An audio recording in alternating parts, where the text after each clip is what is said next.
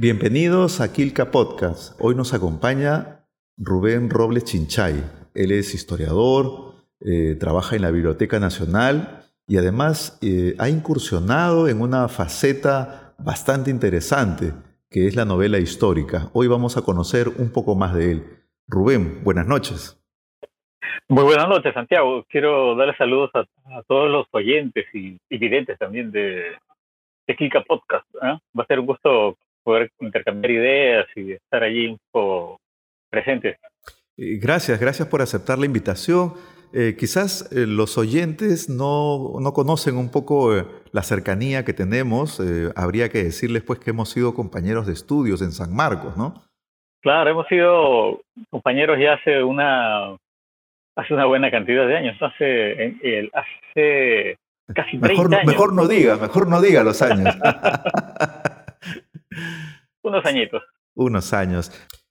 Eh, cuando estábamos nosotros eh, eh, un poco hurgando en tu historia, porque siempre es necesario para poder tener algunos datos e iniciar nuestra conversación, nos encontrábamos con una institución muy importante en el Perú, que es la Biblioteca Nacional de, en donde ahora estás laborando. Cuéntanos, ¿cómo está la actividad, este trabajo remoto, presencial, semipresencial? Cuéntanos un poco.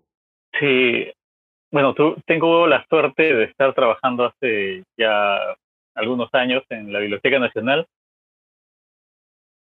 El trabajo, el tiempo de la cuarentena, el tiempo de este 2020 que nos sorprendió a todos realmente eh, completamente que nunca habíamos imaginado algo por el estilo, ¿no? Bueno, lo habíamos leído muchas veces, ¿no? Habíamos leído sobre epidemias, sobre pandemias, sobre cuarentenas.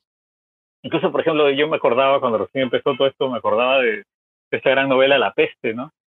Una cuarentena, ¿no? O me acordaba, por ejemplo, de, de La muerte en Venecia, ¿no? Decía, no, algo así.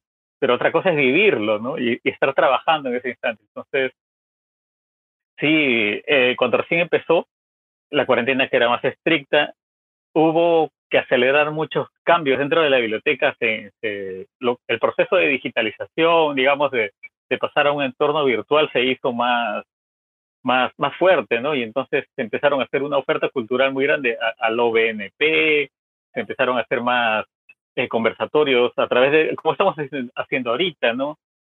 De hecho, creo que eh, Podcast responde a la misma necesidad de transmitir, ¿no? de transmitir eh, la oferta cultural que se ha visto en la pandemia que es muy requerida, ¿no? mucha gente está interesada en estos temas, ¿no? Entonces la biblioteca estuvo también en eso. Y ya en septiembre del año pasado, más o menos, empezamos a hacer el retorno eh, en modalidad mixta, ¿no? Algunos días vamos, otros días no, entonces nos turnamos, hay cierta cantidad de trabajadores yendo, ¿no? Todo con protocolos muy bien diseñados, con la supervisión del, área médica de la biblioteca, que además se preocupa siempre por nosotros. Nos reparten los equipos de protección personal también, así que por ahí dentro de la institución estamos tranquilos, ¿no? Claro, eh, bueno, has hecho mención a algo muy importante, ¿no? Agradecer que estamos trabajando. Hay muchísima gente que de pronto se ha visto perjudicada, proyectos que se han paralizado, pero en, este tránsito de acomodo también eh, eh, la casa se ha visto de alguna otra manera transformada, ¿no?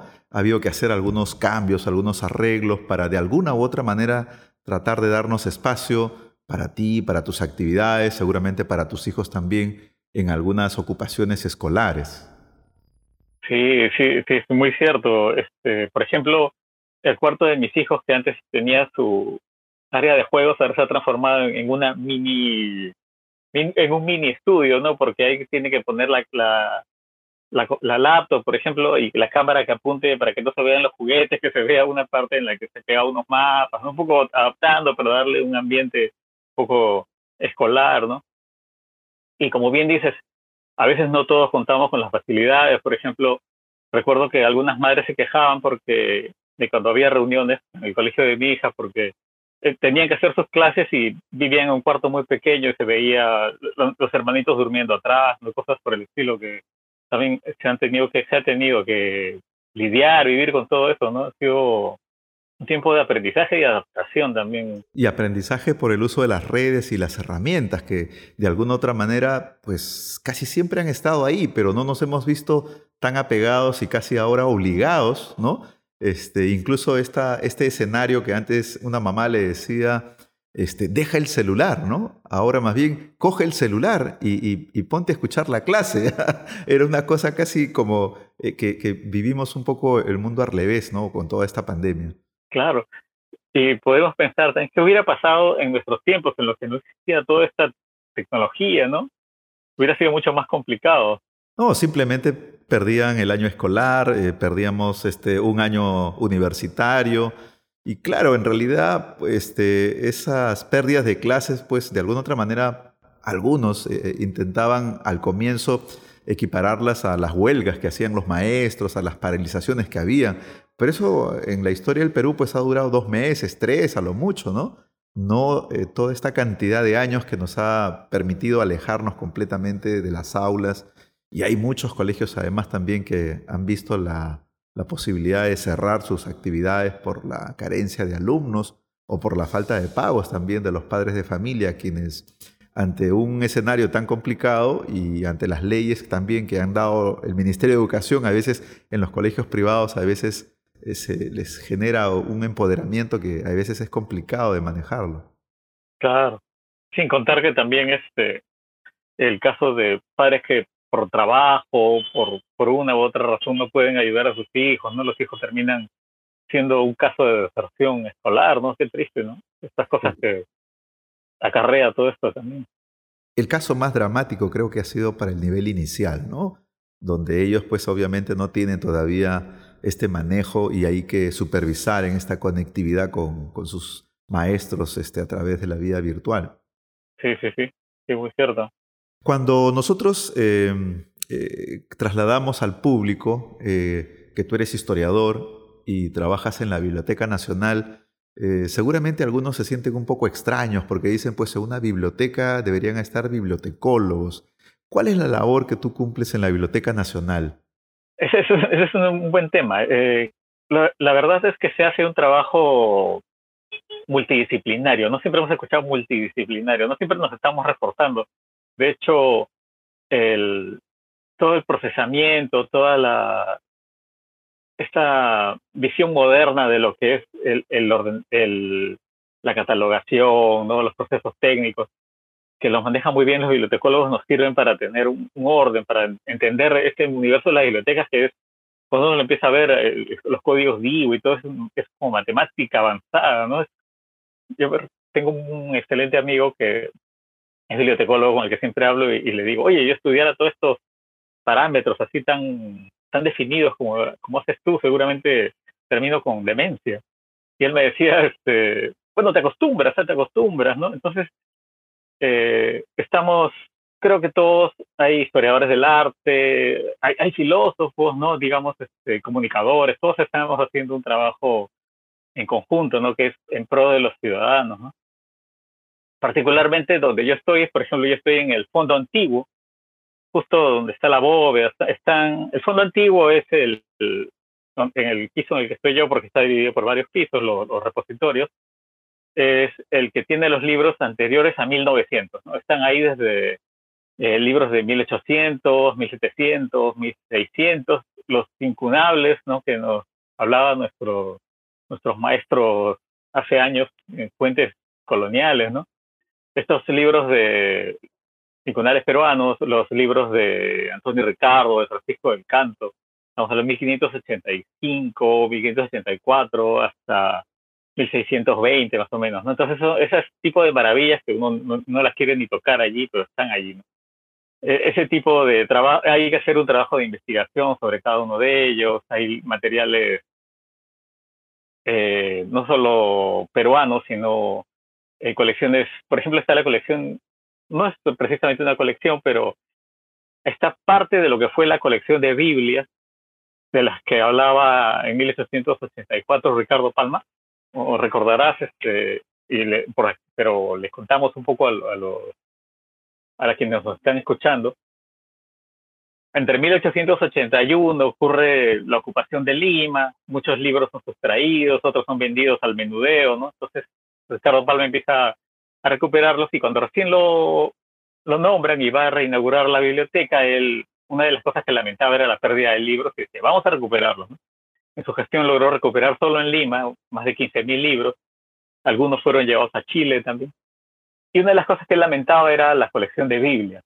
Entonces, por ejemplo, eh, en las devoluciones, eh, la República Chilena devolvió libros peruanos en 2007 y 2017 y ahí, por ejemplo, usted ha logrado completar algunas colecciones de Biblias, ¿no? que eran algunas de las que lamentaba Ricardo Palma. Está, la, por ejemplo, la Biblia del Cardenal Jiménez de Cisneros, que es una Biblia... una vez un usuario, me acuerdo que en una exposición me decía, Biblias, pero ¿por qué tantas Biblias? No es un libro, bueno, es un libro más, ¿no? pero la Biblia, yo le decía, pero la Biblia, bueno, uno tenemos que pensarla como que el primer libro impreso, digamos, es la Biblia de Gutenberg, ¿no? Entonces la Biblia tiene una significación histórica que hay que trasciende, eh, a pesar de su, importancia como el elemento religioso, ¿no? Eh, tiene una trascendencia como libro también, ¿no? Entonces, este, no es lo mismo, por ejemplo, una Biblia que nosotros tenemos en nuestra casa, una Biblia impresa por Cristóbal Plantin o Plantin, es una Biblia francesa, que es una Biblia políglota de, lujo, ¿no? Entonces, este, yo le decía, es más o menos como tener un jarrón. Usted tiene un jarrón y esa es su limonada, ¿no? Pero si tiene un jarrón Ming, de la dinastía Ming, ahí no va a ser su limonada, ¿no? es más o menos algo así, ¿no? Estas Biblias son objetos de, lujo. ¿no? Y la Biblia del Cardenal Jiménez de Cisneros, por ejemplo, eh, es una Biblia que es escasa porque, por distintos motivos, ¿no? Se supone que un cargamento de estas Biblias se hundió en el Mediterráneo, por ejemplo. Entonces, imagina, ¿no? Uno una época en la que no se producían pues, millones de, ejemplares según tiraje, unos miles, un cargamento se hunde. Además, esta Biblia se hizo antes del concilio de Trento, entonces cuando ya se dan las normas del concilio, eh, Cardenal Jiménez Cisneros la pasó un poco mal porque fue acusado de haber hecho una traducción libre del, de los textos bíblicos, entonces incluso estuvo preso un tiempo, ¿no? Destruyeron algunos ejemplares, entonces hay muy pocos en el mundo y por ejemplo la Biblioteca Nacional tiene algunos de esos. Entonces para hacer eso también, ahí los historiadores estamos apoyando para hacer estos estudios de, cómo, qué pasó con estas Biblias, ¿no? cuál es la importancia para la valorización y temas de declaraciones de patrimonio. Entonces es un trabajo en que, que todos nos estamos apoyando ahí, ¿no? ¿Y por qué te preguntaba esto? Porque en el imaginario colectivo, en el imaginario ciudadano, el hecho de una biblioteca eh, de pronto todavía eh, no llega a, ser eh, asumido como un tipo de responsabilidad, como un espacio de nuestra vida cotidiana, donde tenemos que frecuentar para poder acercarnos al mundo de las letras, la literatura y todo lo que de alguna otra manera inspira conocimiento. ¿no?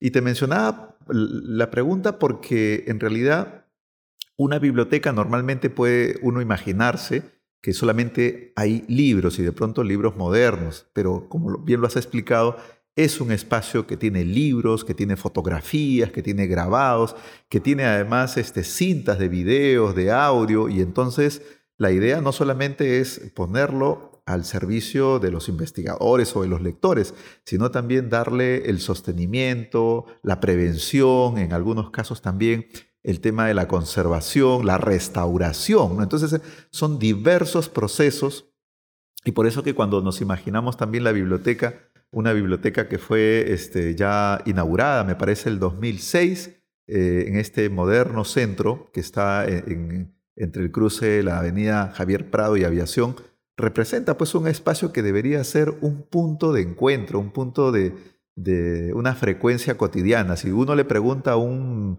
a un, a un transeúnte, le dices, ¿cuántas veces has ido a la biblioteca? Probablemente durante ese año ni una vez. Y ahí es donde nosotros de pronto tenemos pues un, un trabajo grande ¿no? que poder hacer para poder interiorizar con ellos sobre la importancia.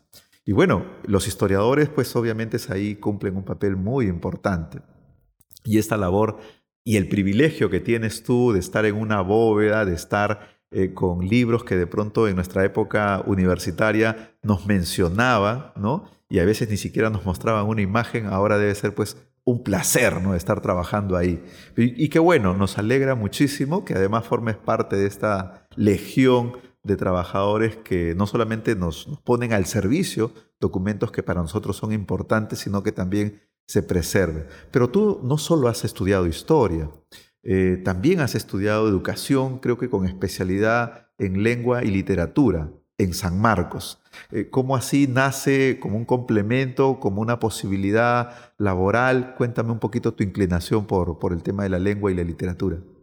Eh, sí, sí, sí. Fue el año 99. El... Yo, mira, yo dejé, no terminé la, la carrera de historia cuando ingresamos en la época en la que estuvimos estudiando. Estuve un tiempo y de ahí un poco que estaba buscando mi destino, ¿no? Me, eh, dije, no, esto no va conmigo. Yo quiero ser músico. Entonces me, fui, me quise dedicar a la música, puse a aprender sobre armonía, a aprender más sobre guitarra. Y cuando estaba en eso, eh, lo recuerdo muy claramente, una vez me fui a, estaba por Quilca, y, de repente empiezo a escuchar las, las zampoñas, ¿no? los tamborcitos, y decía, esto es San Marcos, ¿eh? me sonaba San Marcos eran y entonces este, los icuris. Entonces este, me entró una nostalgia San Marquín así tremenda, me acuerdo. Y decía, no, yo tengo que volver a San Marcos. Y justo el año 99 ampliaron la posibilidad de, de postular y dije, voy a postular a educación. Y como ya tenía, tenía, digamos, el sueño en ese momento también de, de escribir algo de literatura, decía, bueno, si soy profesor podría ser como Vallejo, escribir y trabajar y cosas de, de, la locura de ese momento, pensé eso y, dije, ya, voy a ser profesor. Entonces me, metí a educación, lengua y literatura, porque dije, no, historia no, porque ya de alguna manera ya he llevado esos cursos. Entonces como que amplío mi visión, estaba yo un poco pensando en eso y me metí a la especialidad de lengua y literatura. Y para qué unos buenos años estuve llevando buenos cursos, conocí muy buenos amigos. Y una de las cosas con las que me quedo allí es que conocí a un grupo de amigos muy, muy especiales con los que hicimos un, grupo que era así como una pequeña, una pequeña logia literaria que se llamaba Marginalia. Y con ellos empezamos a publicar en un periódico mural, hacíamos cuentos, ¿no? Escribíamos este, crónicas y las pegábamos allí, ¿no? Un día, un día, y esta es una anécdota que siempre nos acordamos con ellos, eh, uno de nuestros, nuestro panel, nuestra pizarra, el día de los Juegos Florales fue desapareció. Creo que la, la, la destruyeron, una turba la destruyó y la transformaron en, en maracas o algo por el estilo. Y eso, así terminó nuestro intento literario marquino Pero luego de eso, dos de nosotros más o menos que intentamos seguir el camino. ¿no? Uno sí lo logró, más digo que está bien metido en el tema literario, que es mi amigo Jorge Casilla, que además de tener ya varios libros publicados, él ha sido eh, finalista, eh, digamos, convención, ¿no? En el, premio Copé dos veces ya, ¿no? Entonces él, él, está más metido en esos temas, ¿no?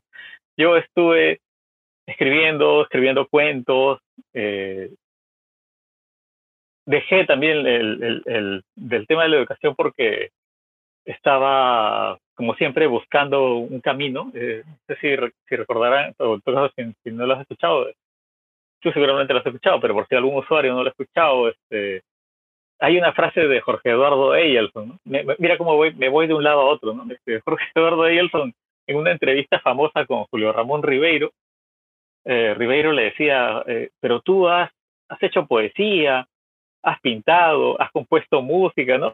has hecho varias cosas, este, al final, ¿qué eres, no? Y él decía, bueno, yo he hecho una música, una misa solemne, he hecho poesía, he pintado, he hecho todo, de tanto ser, de tanto querer sobre todo, al final soy nada, ¿no? Entonces yo estaba un poco eh, como siguiendo muy a lo lejos, ¿no? El, el ejemplo de Daleson, de estar por acá una u otra cosa. Y, y en esto de este estar probando muchas cosas, eh, me acuerdo que estaba, en esa época trabajaba como corrector de estilo, estaba en un periódico trabajando como corrector de estilo, no voy a decir el nombre, pero no es el Cherry. Y, y el jefe de editores era, es, digamos, un escritor que tiene más, libros conocidos, ¿no? Y conversando mucho. Un día me acuerdo de un tema que había leído en, en, Alberto Flores Galindo, eh, Buscando un Inca, no, en Utopía Andina, este, Buscando un Inca, ¿no? Ensayos de, de claro, Buscando un Inca. Ahí está un, capítulo que se llama Los sueños de Gabriel Aguilar. Entonces yo decía, pero esto de Gabriel Aguilar, ellos eran, eran extrañísimos, no eran unos tipos que soñaron que Dios le decía, tú, él va a ser el rey, tú vas a ser el ministro, ya, hagamos una revolución. Entonces era una cosa como que me pareció loquísima y dije, sobre esto se podría escribir una novela, ¿no? Entonces me metí a, leer un poco más sobre el tema y después dije, voy a hacer como, como García Márquez, ¿no? Que dice, yo para hacer el, el otoño del patriarca, leí todo lo que pude sobre Bolívar, después me olvidé de eso y escribí mi libro. Entonces yo también me puse a leer, investigar, escribí mi novela y después ya estaba, estaba feliz, pero después dije, la publiqué y todo. Y sin embargo, eh, me quedó una sensación de que podría, esa misma investigación que había hecho muy ligeramente, había, al, al hacerla, me había saltado muchos eventos históricos porque era dejar fluir la imaginación. Entonces sentía como una deuda, ¿no? Y, además tenía me había quedado el bichito de estar leyendo historia. Entonces probé, regresé a historia, esos caminos larguísimos que eh, me hizo regresar a historia y ya estando en historia, el mismo tema de Gabriel Aguilar y, y Ubalde lo hice ya para mi tesis, ¿no? Entonces ahí sí tengo un estudio histórico sobre ello. ¿Cuál fue tu tesis ahí Sí, se llama este eh, del gobierno español al gobierno natural, eh, legitimidad y misticismo en la conspiración de Aguilar y Ubalde, ¿no? Y ese ya es un análisis histórico ya diferente, ¿no? pero era como una deuda que sentía con ellos. Así que la novela de una manera me llevó a regresar a historia. Así que no sé si, si han visto este señor, eh, ¿cómo se llama? Eh, Ramón Gener, que es un, es un caballero que habla de, un español, ¿no? Que él habla de, de Beethoven, habla de música, ¿no? Y él, una de las cosas que dice es, yo siempre me quise alejar de la música, pero al final la música me alcanzó, ¿no? Yo creo que sí, yo, yo me quería alejar de la historia y al final la historia me alcanzó. Pero además hay que mencionar, hay una cosa muy puntual, porque no era cualquier tipo de música, porque el género que tú abordas, ¿no? Este, no, no es este, ni la salsa, ni la cumbia, eh, ni, ni, la música romántica, sino es un poco el rock, el rock metal. Este, ¿Cómo nace también esa afición? Eh, porque claro, ver a un historiador con esas características de pronto resulta extraño, pero de pronto es un gusto, pero extraño, ¿no? Claro, claro. Sí, pues, eh, sí, yo, yo he estado en, en, la escena metal, ¿no? Bueno, sigo, de hecho, eso, yo creo que de ahí no se sale, pero... Por ejemplo, con, con Miguel Ángel del Castillo, Miguel Ángel es subte, ¿no? Yo soy eh, metal, digamos, este, es como que estamos muy, muy cercanos ahí en ideas, tenemos mucha afinidad y sí, este, creo que no es, cuando uno lo piensa, quizá no es tan extraño, ¿no? Pero porque muchas bandas, eh, digamos, este, uno crece escuchando Iron Maiden, muchas temáticas de Iron Maiden tienen que ver con, con historia, ¿no? Entonces, este, de repente por allí alguna asociación, en verdad, no sé. Creo que es un tema de, de vocación, creo. Pero te vemos varios videos, varios videos que hemos encontrado en YouTube hay más videos de Rubén Robles este, tocando música metal eh, que eh, de pronto entrevistas o presentaciones de libros. sí, sí, sí, sí, la verdad es que, digamos, si tengo eh, casi 30 años por los caminos de la historia en el metal desde los 15 años, ¿no? O sea, ya es, mucho, mucho más tiempo, ¿no? Desde los 80. Y con el tema de la guitarra, ¿no? lo tuyo es cuerdas. Sí, sí, sí, sí. La verdad la guitarra es una decisión tardía, más o menos como que empecé en 1994, no, no estaba tan, tan chiquillo, ¿no? muchos empiezan más jóvenes, pero sí una gran pasión la, guitarra. No, nada de percusión, nada de viento, eh, temas de, de, cuerdas. Percusión, me hubiera gustado eh, tocar alguna clase de batería, hacía muy poco, marcar tiempos, ¿no? Y en cuanto a, vientos, eh, intenté tocar flauta, pero se me hacía complicadísimo. Realmente eh, procesar mi, cabeza que está en los acordes en la guitarra, procesar las notas, se me hacía demasiado lento. Y cuando empecé tenía el problema de que mi hija estaba chiquita, entonces yo quería tocar y ella sentía el, la flauta y venía y me quitaba la flauta porque quería a soplar, entonces ya dejé de, practicar, ¿no?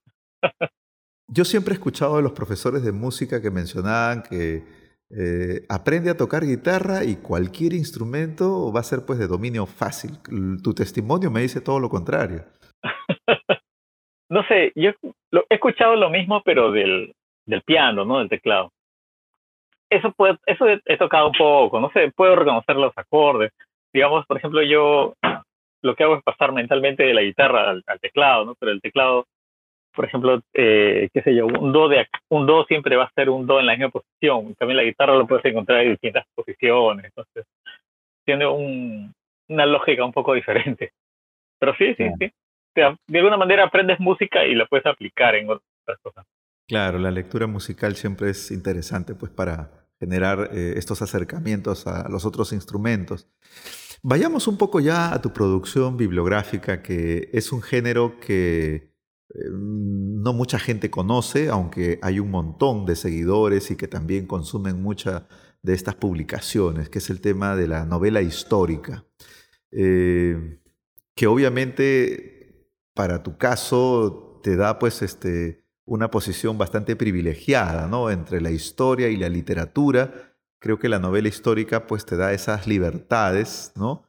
Que de pronto una rigurosidad académica como un libro de historia netamente de pronto no se puede permitir. Pero también hay algunos críticos respecto a este género porque consideran pues que hay una especie de falseamiento de la información, escenarios que de pronto no necesariamente se ajustan a la verdad histórica, aunque muchos de, los que producen esta bibliografía, ¿no? Guillermo Tordique, Fernando Traseñí, incluso el mismo Mario Vargas Llosa, que de alguna otra manera recrea también estos escenarios, este, les ha servido ¿no? como, como un instrumento que nos permite de pronto, de una manera mucho más este, eh, amigable, eh, acercar estos hechos históricos a un público que no necesariamente tiene una condición o formación académica.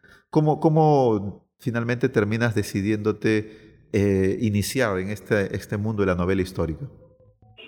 Mira, que la verdad es que yo no, yo no pensaba hacer novela histórica, sino que el tema de, de la conspiración de Aguilar y Valde, así de, de sus sueños y todo esto me pareció tan atractivo que me parecía imposible no tratar de escribir sobre ello. Pero después, una vez que hubo terminado esto, eh, recuerdo que la, la, presentación la hizo Marcos Martos. Y en la Casa de la Literatura, muy, amable. Claro, claro, ajá. Marcos Martos, eh, unos días antes nos reunimos en su oficina, estábamos conversando con un gran amigo, Julio Fabián, y y él me decía, ¿no? la novela que tú has escrito tiene la particularidad de, de, ser un poco fluida, ¿no? No, no meterse tanto en los vericuetos de la historia, porque eso a veces, cuando un, literato quiere ser eh, historiador también al mismo tiempo, eh, suele hacerse un poco densa, decía él. También es como una lectura más ligera. Yo pensaba, bueno, es que me, alejé mucho de la historia. y esto me hacía pensar en, o nos hace pensar un poco en, ahora que has mencionado varios autores en las, los problemas que tuvo, entre comillas problemas, ¿no? estas discusiones que hubo sobre Ricardo Palma, ¿no? Ricardo Palma con las tradiciones, él por momentos decía, yo no hago historia, pero después asumía como que estaba haciendo algo de historia y, y terminó falseando muchos datos, ¿no? Entonces, eh, es un género realmente polémico, como bien has dicho. Y entonces yo sobre esto dije, me acuerdo cuando recién terminé esta novela, dije, no vuelvo a escribir novela histórica. Ya no quiero hacer novela histórica, si escribo, escribo algo más personal, ¿no? Y cuando menos me di cuenta ya estaba haciendo otra novela histórica. Entonces, este, a veces por ahí es un poco ir, eh, irrenunciable. Y, y, me pasó algo curioso trabajando en la biblioteca. Recuerdo que pensé, eh, sería bueno hacer un, una novela sobre la búsqueda de un libro, ¿no? Y entonces es una novela que cuenta un poco la historia de la biblioteca, pero a raíz de, de un libro perdido en la Guerra del Pacífico. Entonces era una, en mi cabeza tenía una novela un poco policíaca, ¿no? Pero muy, esbozada, tenía más información sobre, un poco sobre la biblioteca, sobre la historia de la biblioteca y quería meter ahí mi novela, ¿no? Y cuando estaba en, en, esa, en una de esas, en uno de esos días, este, el director Alejandro Neira, que ahora es este, ministro de Cultura, me acuerdo que eh, me presentó, uh, nos presentó allí a, a un escritor chileno llamado Alberto Rojas, y Alberto Rojas fue a la biblioteca porque él estaba haciendo una novela policíaca sobre la pérdida de un libro. Entonces, eh, lo que ellos, yo estaba esbozando, ella lo estaba terminando. Entonces fue y conversamos muy amablemente. Y el año pasado publicó su libro, Alberto Rojas. Entonces ya, yo ya, ya para qué hago mi libro. Y tuvo la amabilidad de mandármelo, Entonces, este, muy, muy amable, él puso una dedicatoria y me, me lo envió, ¿no? Entonces yo pensaba, bueno, este, este, algo así claro, la, la, novela de él es más eh, cine, cine eh, ¿cómo podríamos llamarle? Eh, más aplicada al cine. Es, es una novela muy buena, me gustó mucho. Además, sería una lectura recomendable, ¿eh? porque termina, bueno, no, no lo voy a contar, pero termina mostrándonos parte de, de, de, las cosas que han pasado en la biblioteca, que sería una novela simpática. Y ya, pues entonces yo tenía ese, esa base y a partir de ahí me ha dado pie para hacer unos artículos que ahora estoy mandando ya como historia ya a, a, la revista Libros y Artes, ¿no? Entonces, este, eh, digamos, no se desperdició, ¿no? Pero estaba haciendo una novela histórica y ya la, la, la, dejé, ¿no? Después tengo por ahí unas novelas, pero que no, no, no las he publicado, ¿no? Este, bueno, pues te, te, te, te, invitaremos aquí para que publiques con, con Kilka, que es una librería este, digital, ¿no? que está impulsando ah, justamente temas de, de, nuevos títulos que puedan resultar atractivos. Bueno, ya conversaremos después. Pero tienes eh, este libro, esta novela histórica que se llama La conspiración de los escogidos, que se publicó el año 2014 con una presentación muy interesante. Qué lástima que no he encontrado muchas referencias en YouTube o en otras plataformas de la presentación del libro pero que además, como mencionas, tuvo como presentador este, a Marco Martos, ¿no? O sea, nada menos que un, escritor de polendas. Y, ahora me cuentas tú que estabas conversando con él. ¿Cómo, cómo así eh, finalmente logras tener esta frecuencia, esta amistad con este gran escritor, profesor San Marquino? Ya, eh, bueno, Marco Martos es, este, ante todo, él es probablemente una de las personas más instruidas y más amables que uno puede encontrar, ¿no? Él es amabilísimo, es, es, bondad así, por, le salen por los poros, ¿no? Entonces, este, fue a través de, dos amigos, a través de Gonzalo Ontaneda, que era parte de su taller, y de, y de Julio Fabián, ¿no? Julio Fabián en esa época era, éramos muy cercanos con Julio Fabián. Después él se fue a hacer su maestría en ciencias físicas, porque Julio Fabián es, poeta y es físico. Fue a hacer su maestría, su doctorado en Colombia y perdimos un poco de contacto.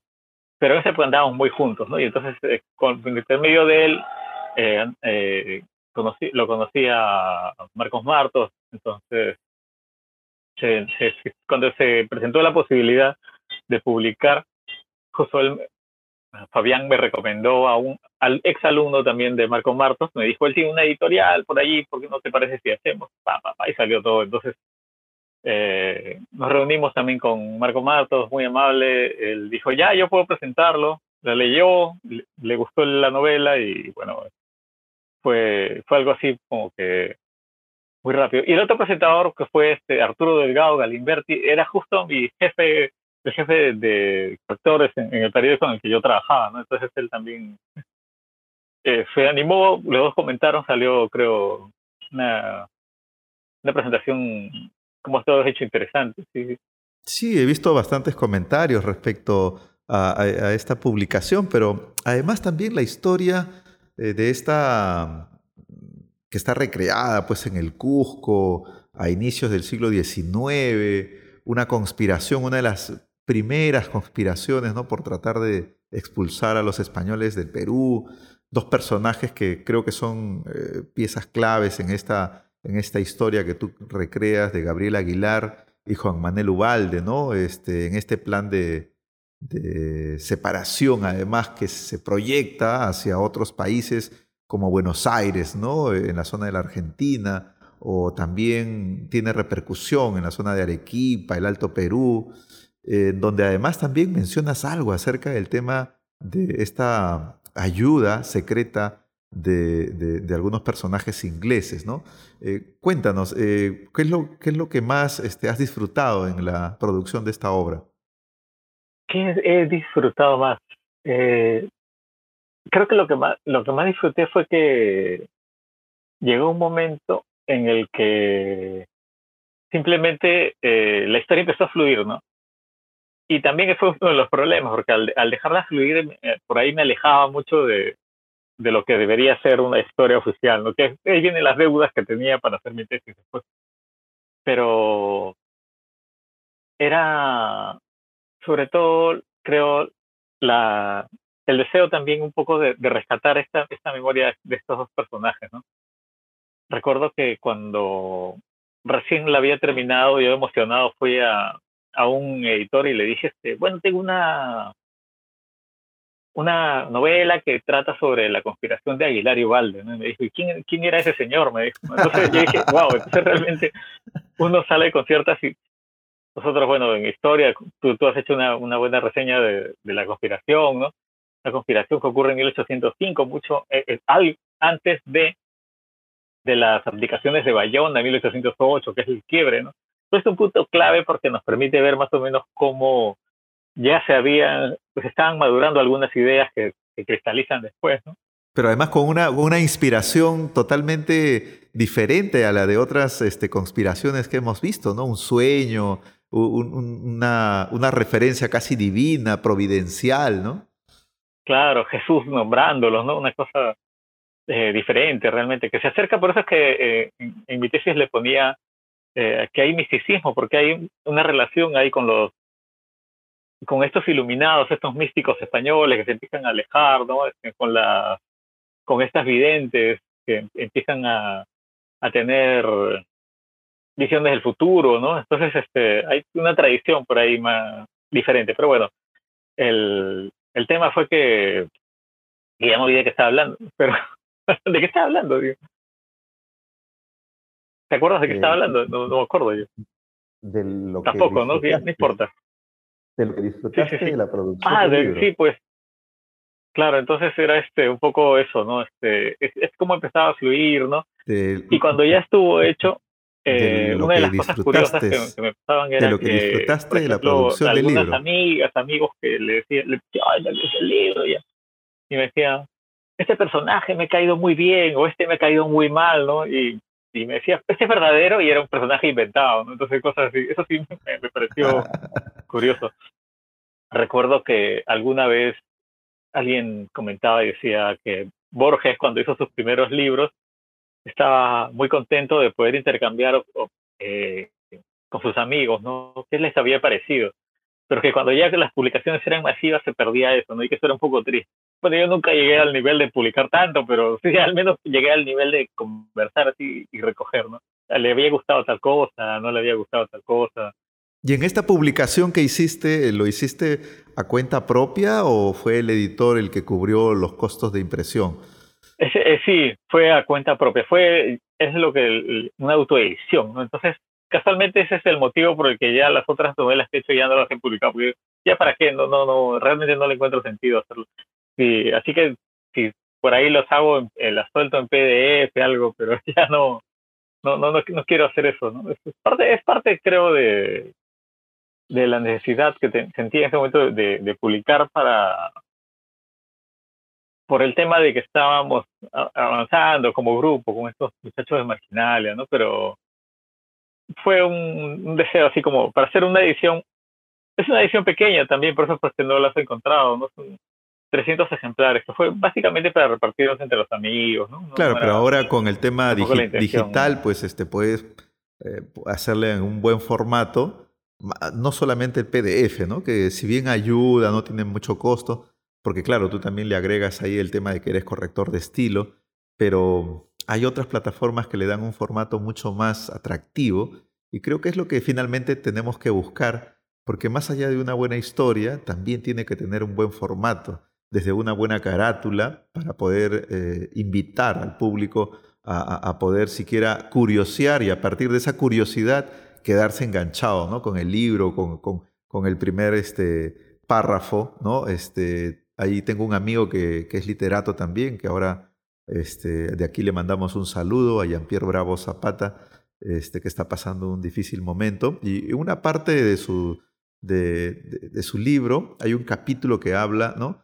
De que era una persona que dormía con la pistola bajo la almohada, ¿no? Ya esa frase te dice, wow, ¿qué, es lo que va a pasar con la historia, no? Entonces, eso es lo que justamente uno tiene que conseguir con, esta literatura, con estas novelas eh, historiadas, que creo que es un buen formato. Yo particularmente admiro mucho a las personas que desarrollan este género literario porque además de tener datos que, te ayudan a configurar la historia, tienen que tener muchísima imaginación, creatividad, porque no es fácil ¿no? recrear, inventar un escenario, darle un giro de pronto, una mayor caracterización a uno de los personajes que estás incluyendo.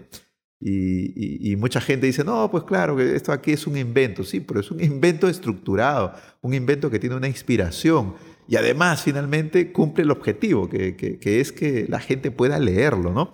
A veces cuando encontramos libros que son muy densos, muy académicos sobre, no sé, pues independencia y, otros pasajes de la historia, no los termina leyendo, porque justamente están escritos para académicos y buena parte de la población no tiene esa cualidad este, y de pronto termina pues abandonando ese gusto por la lectura también.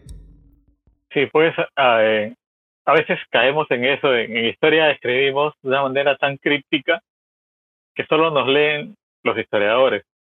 Y no es que nos leen los historiadores, sino nos leen los historiadores interesados en nuestro tema. Pues, ¿no? Entonces, por ejemplo, si yo escribo sobre independencia, alguien que escribe sobre qué sé yo, sobre eh, el siglo XIX, el siglo XX, ¿no? Ya no me lee porque es independencia, ¿no? Entonces termina siendo, no solo no me lee gran público, sino que cada vez nos constreñimos más a un público pequeño. A veces también es bueno tener estas ideas de difundir, ¿no? Eh, por ejemplo, este, ahora que estamos un poco así hablando libremente, una de las cosas que había escrito después era una, una novela que, que trata de un personaje que estudia historia en el 1992, ahí en medio de los rastrillajes en San Marcos, ¿no? Entonces, este, un, poco un, poco, las vivencias, ¿no? Y me acuerdo que hablando con, con José Carlos Agüero, él me decía, este, oye, pero está bien, me decía, porque es bueno contar esto, porque al final le cuentas entre, entre, entre mito y mito, ¿no? Este, salen estas cosas internas que nos han quedado, ¿no? nos han marcado de alguna manera. Entonces, este... Porque además no te las están contando porque tú lo has vivido y de alguna otra manera estás trasladando tu experiencia a un texto, a un capítulo, ¿no? Sí, sí, sí, es tal cual. Así que por ahí, pues es, es, otra manera de hacer novela histórica, más, más, reciente, pero ahí está. ¿Y ahora qué estás este, escribiendo? ¿Tienes algún proyecto en camino? Eh, ¿En qué estás este, ocupando tu, tu, tu arte literario? Ahora la verdad es que estoy más metido en, por, por cuestiones mismas del trabajo estoy más metido a, a lo que es la historia de la biblioteca, ¿no? Tengo por ahí unos, proyectos de escribir unos artículos sobre la antigua biblioteca, ¿no? Yo me he quedado enamorado de alguna manera de la, la biblioteca que se quemó en 1943, ¿no? De la antigua, la, el edificio de madera, aquel que se quemó, ¿no? Ahí me he quedado un poco, así que estoy haciendo unos textos sobre ese tiempo. Y una buena, un buen tema podría ser eh, develar esa, eh, esa historia que se ha contado varias veces, pero que tiene muchas versiones respecto a cómo se inició este incendio en la Biblioteca Nacional, cuáles fueron las razones, las causas, porque hay hasta tres versiones que yo he leído, ¿no? Y quizás eso también pueda ayudarte a, generar ¿no? una, una, un tema literario. Claro, eso, eso da, da para mucho. También hay muchas susceptibilidades en, en juego. Pero eh, en la literatura y la historia novelada justamente eh, es lo que trata de, de, incursionar, ¿no? Sin dañar este, de pronto nombres o familias o de pronto develar este, algún mito que se pueda derrumbar, este, te da la libertad de poder este, escribirla. Claro, en, una de las ventajas es que los vacíos que en historia nos hace, cada vacío nos implica una investigación para llenarlos, ¿no? En, eh, digamos en literatura, esta novela histórica, más bien los vacíos se crean oportunidades para desarrollar la imaginación, ¿no? Libremente, ¿no? No, no hay, no es tanta la, la referencia a un hecho que pueda ser probado, pero sí un hecho probable, ¿no? Entonces esta, condición de probable nos abre una, las puertas a la imaginación de una manera fascinante. No, pero y además invita a algo que es muy importante, porque si te deja con una duda, si te deja con una pregunta, ¿no? Este, dices, ¿y esto será cierto? Entonces vas a fuentes de pronto mucho más académicas y uno finalmente termina este, investigando, que creo que además también es una faceta que, uno tiene que desarrollar, ¿no? Porque eh, ese gusto por la literatura te acerca a un dato, pero dice, y, qué fuente de información hay, ¿no? ¿Qué está detrás de eso? Y entonces comienzas a buscar otra y otra cosa y finalmente tienes ahí a un lector y a un investigador eh, este, este, que, está iniciándose en este fascinante mundo. Claro, sí, sí, sí, muy cierto, muy cierto. Y por ejemplo, volviendo a citar a, Palma, ¿cuántos conocemos eh, o hemos conocido nuestras primeras versiones sobre el mundo colonial, sobre los virreyes en las tradiciones peruanas, ¿no? Entonces, este, cuando Ribagüero decía lo que, lo que Palma está haciendo va a servir para que la gente conozca un poco más de historia, creo que no se equivocaba, ¿no? Este, más allá de que sea un trabajo histórico, eh, digamos, de carácter científico, ¿no? Entre comillas, ¿no? Es un trabajo que acerca al, pueblo, a, la lectura también. Entonces, claro, sí, también creo que es importante es que el libro, los historiadores también no debemos de perder perspectiva, esa, esa contribución social que, que a veces eh, pues, se olvida. Eh, bueno, hay objetivos también respecto al tipo de, libro que, que, en algunos casos se publican y contribuyen al gran debate nacional, pero hay otros también que acercan un poco más, que visibilizan a personajes que de pronto están ahí en el olvido y que para pues, circunstancias y regiones puedan representar personajes muy importantes, ¿no? El mismo Gustavo Montoya y otros que han escrito sobre independencia ahora en las regiones al interior del país, nos están demostrando que eh, hay todavía muchísimo por eh, investigar respecto a estos pasajes de la historia este, nacional, pero enmarcadas en espacios regionales, ¿no? Claro, claro, sí, sí, pues no, la, nuestra visión se sigue ampliando y, eso es bueno, eso es bueno realmente. Sí. Bueno, yo te, te agradezco muchísimo, Rubén, por esta entrevista que, que nos has concedido. Gracias por hacer un alto a tus actividades, gracias por permitirnos tener esta conversación y te auguramos éxitos en los nuevos libros, en las nuevas publicaciones y recuerda que aquí en Kilka tienes un espacio digital en donde vas a de pronto poder publicar incluso este libro que, que ya has publicado el 2014, ¿no? Este, de la historia de las conspiraciones, se pueda hacer un trabajo digital y de pronto pueda acceder a más público eh, y que vea que las plataformas pues justamente sirven para eso, ¿no? Para abaratar costos, para tener un mayor alcance en formatos que sean bastante amigables.